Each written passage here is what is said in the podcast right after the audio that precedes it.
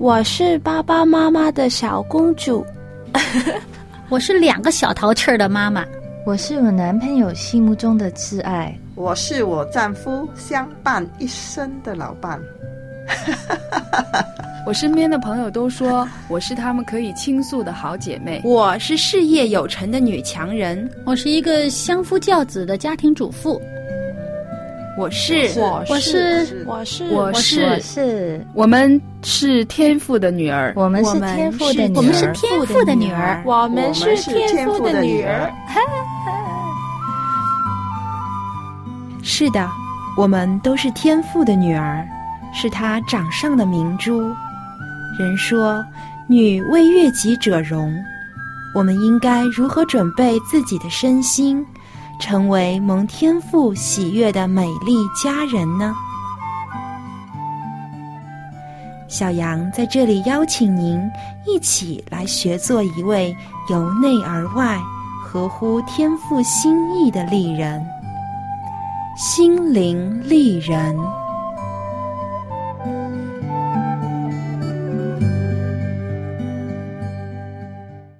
清洁的心灵塑造美丽的家人，亲爱的听众朋友，您现在收听的是希望之声福音广播电台的心灵丽人节目，我是您的朋友小杨。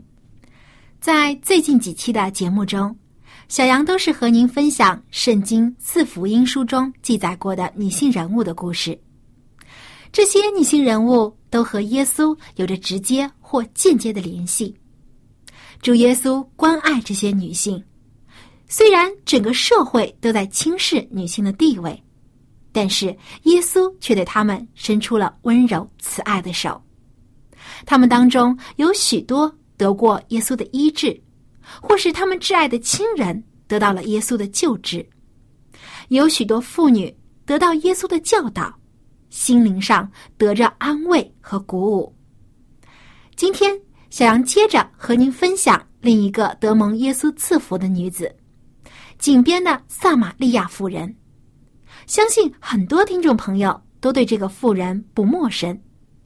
如果我们来细细的分析这位妇人和耶稣在井旁的对话，了解她心灵和行为上的转变，我们就能更深刻的体会到耶稣对我们高深的慈爱。下面。我们就一起来聆听今天的故事。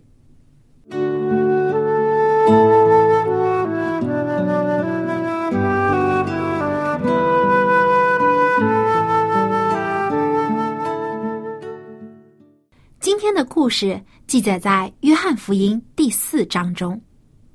那时，耶稣和门徒到了犹太地，在那里居住，为人施洗。当时，施洗约翰还没有被希律王抓起来关在监狱中，他也在艾嫩这个地方为人施洗。法利赛人见到耶稣在当地的声望不断上升，就挑拨约翰的门徒，利用他们的嫉妒心理，想要在约翰和耶稣之间制造分歧，进而削弱他们两人在民众间的影响力。当然。约翰和耶稣都没有受到这种挑拨离间的影响。约翰知道，耶稣就是基督，众人跟从他乃是理所当然的。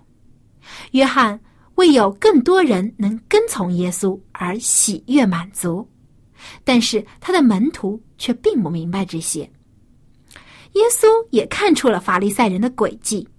为了避免和法利赛人以及约翰的门徒发生不必要的冲突，耶稣谨慎的退出了犹太地，开始前往加利利传道。要前往加利利，最快的途径是经过撒玛利亚。不过，由于犹太人和撒玛利亚人之间的仇怨，一般的犹太人宁可绕路约旦河谷走远路，也不愿意经过撒玛利亚。但是耶稣却不顾门徒的反对，坚持取到撒玛利亚。他好像带着特别的目的要前往这个地方。当耶稣和门徒到了撒玛利亚的叙加城，在那里有一口井，被称为雅各井。耶稣因为赶路已经非常疲劳，于是就在井旁休息。而他的门徒们都进城去购买所需的食物。当时正是中午，是一天中最炎热的时候，一般不会有人到这个时候来井边打水，所以耶稣是独自坐在井旁。当他坐在那里的时候，他看到有一个妇人独自一人带着水桶来井边打水。这个妇人趁着没人的时候前来打水，为的是要避开人群，因为她有过不光彩的婚姻经历，所以羞于人前，不敢见人。这个妇人也看到了耶稣，感到有些吃惊。他很奇怪，为什么这个犹太人打扮的男人独自坐在井旁？但是因为他是撒玛利亚人。他的民族素来和犹太人不和，而且他又是个女子，所以他没有上前与耶稣交谈，只是默默的打完水，就想尽快离开。没想到，耶稣却先开口与这个撒玛利亚妇人说话。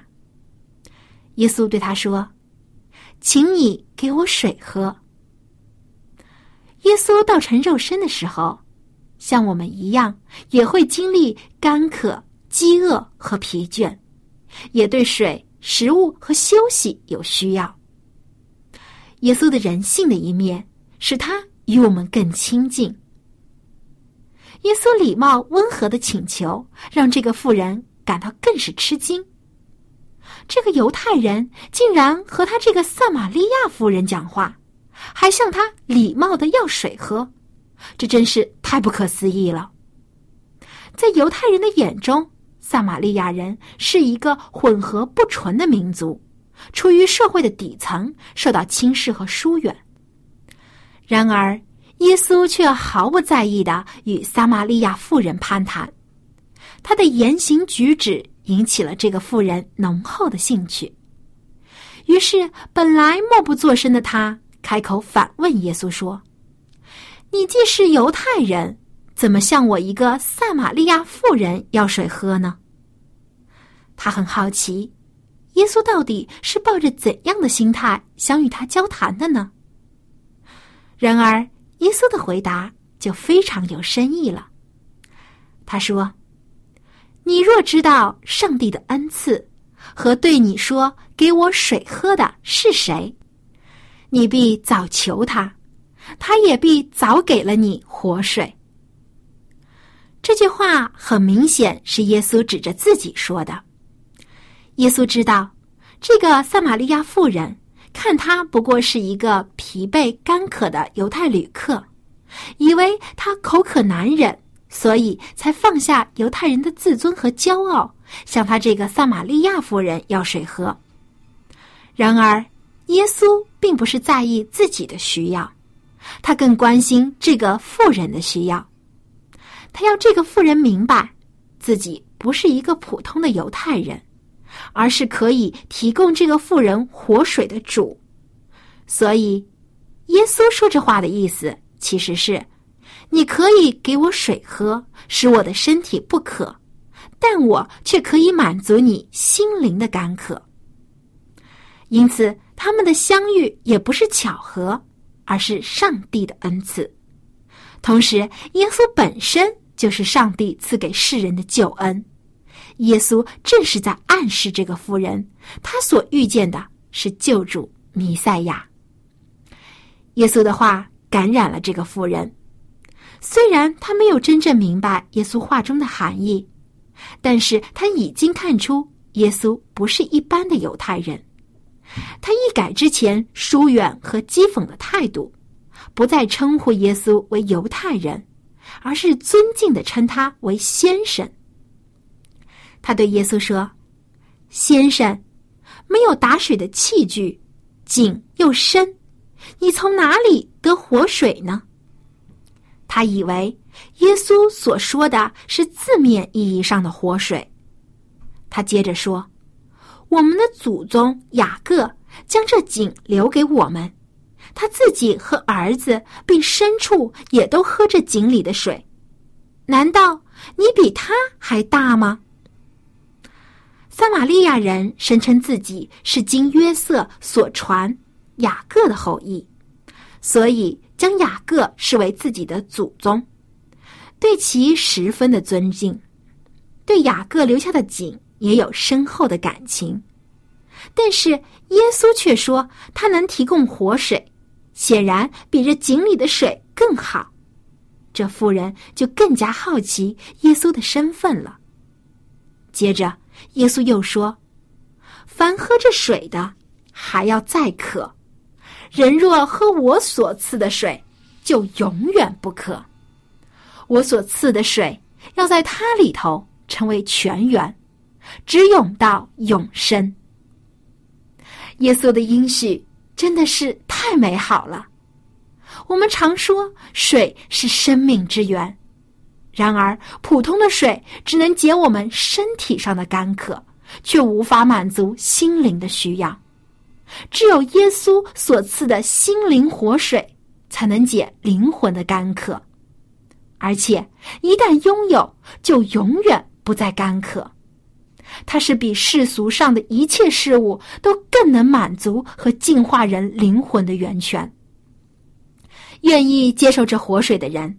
这活水就会在他心中不断涌流，成为泉源，而且得着活水的就有永不止息的生命。耶稣的应许真是太美太美了，比沙漠中行走的人看到绿洲还让人感到欣喜。让我们再听一次耶稣的话。有圣经的朋友可以翻到约翰福音四章。十三、十四节，我们一起来读，一起来体会耶稣对我们深切的爱和拯救。约翰福音四章十三、十四节，耶稣回答说：“凡喝这水的，还要再渴；人若喝我所赐的水，就永远不渴。我所赐的水，要在它里头成为泉源，直涌到。”永生。好，因为时间的关系，关于井边的撒玛利亚妇人的故事，小杨就先讲到这里。至于这个妇人听到耶稣的话后有怎样的反应，耶稣又是如何一步一步引导他接受救恩，又在其他撒玛利亚人前为主做见证，小杨将会在下期的节目中继续和您分享。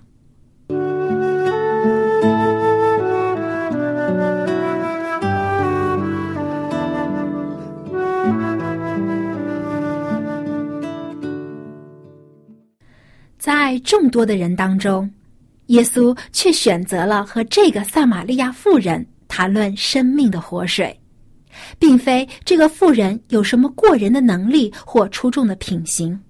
事实上，很多听过故事的朋友都知道，这个妇人有很重的罪孽。但是，耶稣依然爱他这个罪人，是因为他有渴慕活水的心。这样的心意是耶稣。所喜爱的，亲爱的朋友，如果你想了解更多圣经女性人物的故事，并从她们身上学习蒙上帝喜悦的品格，想这里有一本名为《圣经中的妇女与我》的书要送给您。希望这本书可以帮助您在家庭、教会和社会当中得到更多的福气。书中提到了许多发人深思的问题，您可以将自己的体会和感想写在书上。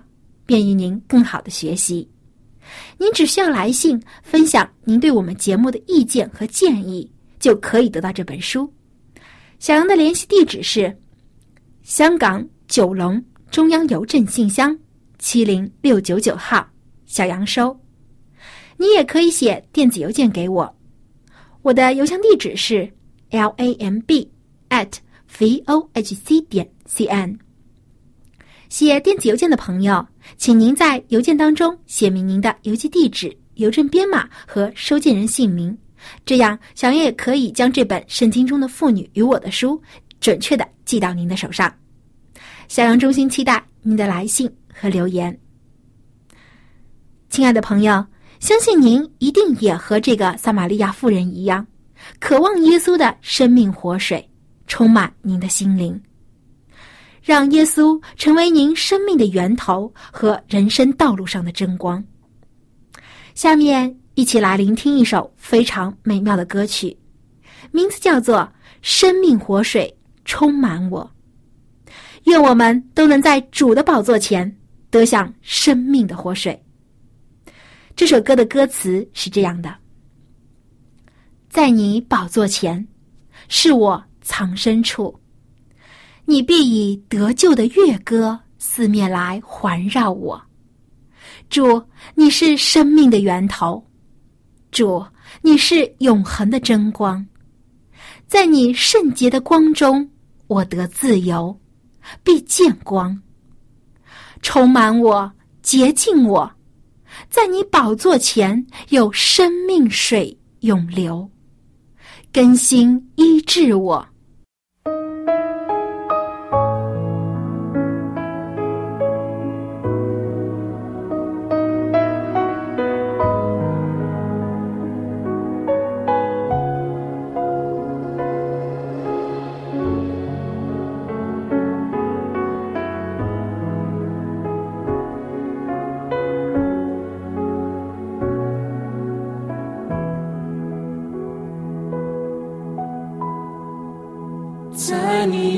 宝座前，是我藏身处。你必以得救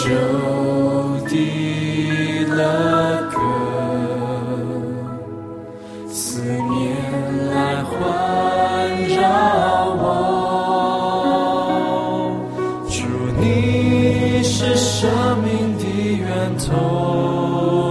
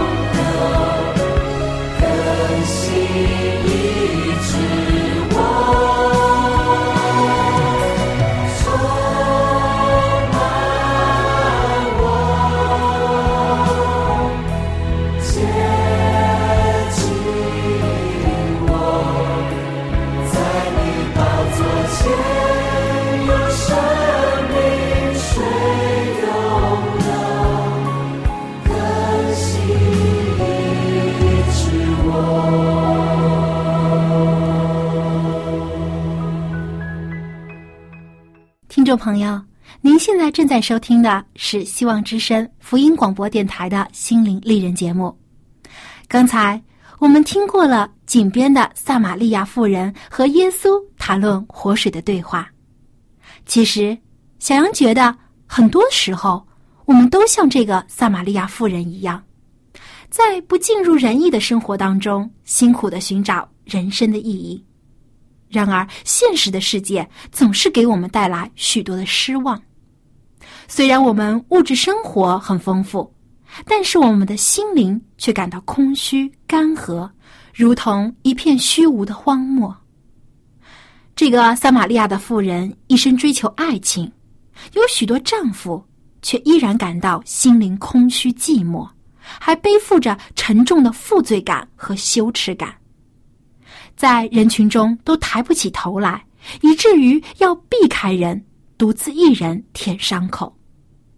然而，当这个妇人躲避的时候，耶稣却已经找到了他，在雅各的井旁等待着他的出现。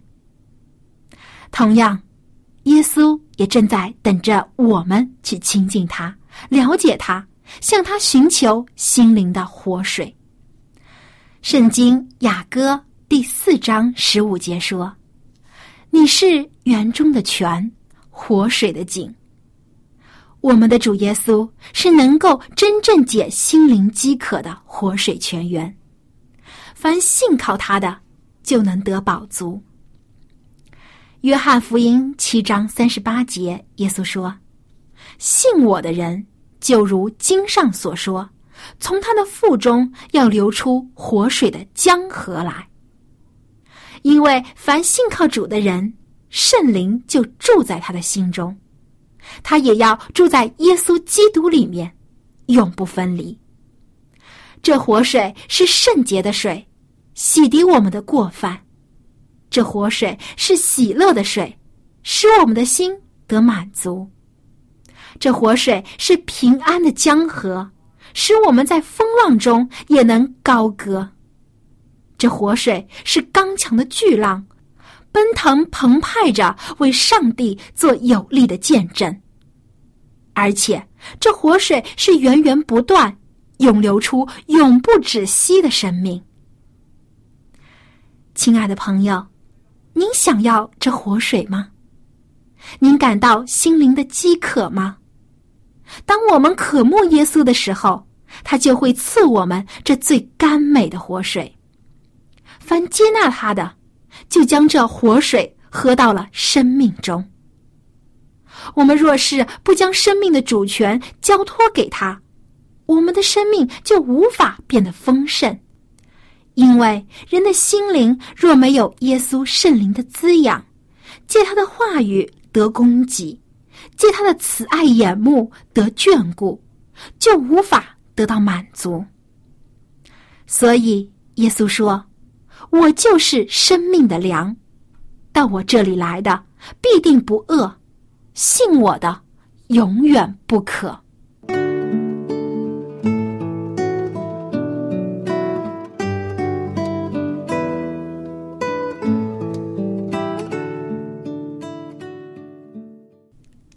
听众朋友，现在又到了丽人心得的分享时间了。很多女性朋友都喜欢在睡觉前将手机放在枕边或床头柜上。其实，看似无害的手机也会对人体造成不良的影响。尽管手机释放出来的辐射和能量很低，但是久而久之也会伤害人体。有专家介绍。手机辐射对人的头部危害较大，不论手机是开着还是已经关机，都会有不同波长和频率的电磁波释放出来，形成一种电子雾，对我们的神经系统造成影响，从而对我们的中枢神经系统造成机能性障碍，会引起头疼、头晕、失眠、多梦和脱发等症状。有些人甚至面部会出现刺激感。所以在睡觉时请尽量将手机放在方圆两米以外的地方避免辐射。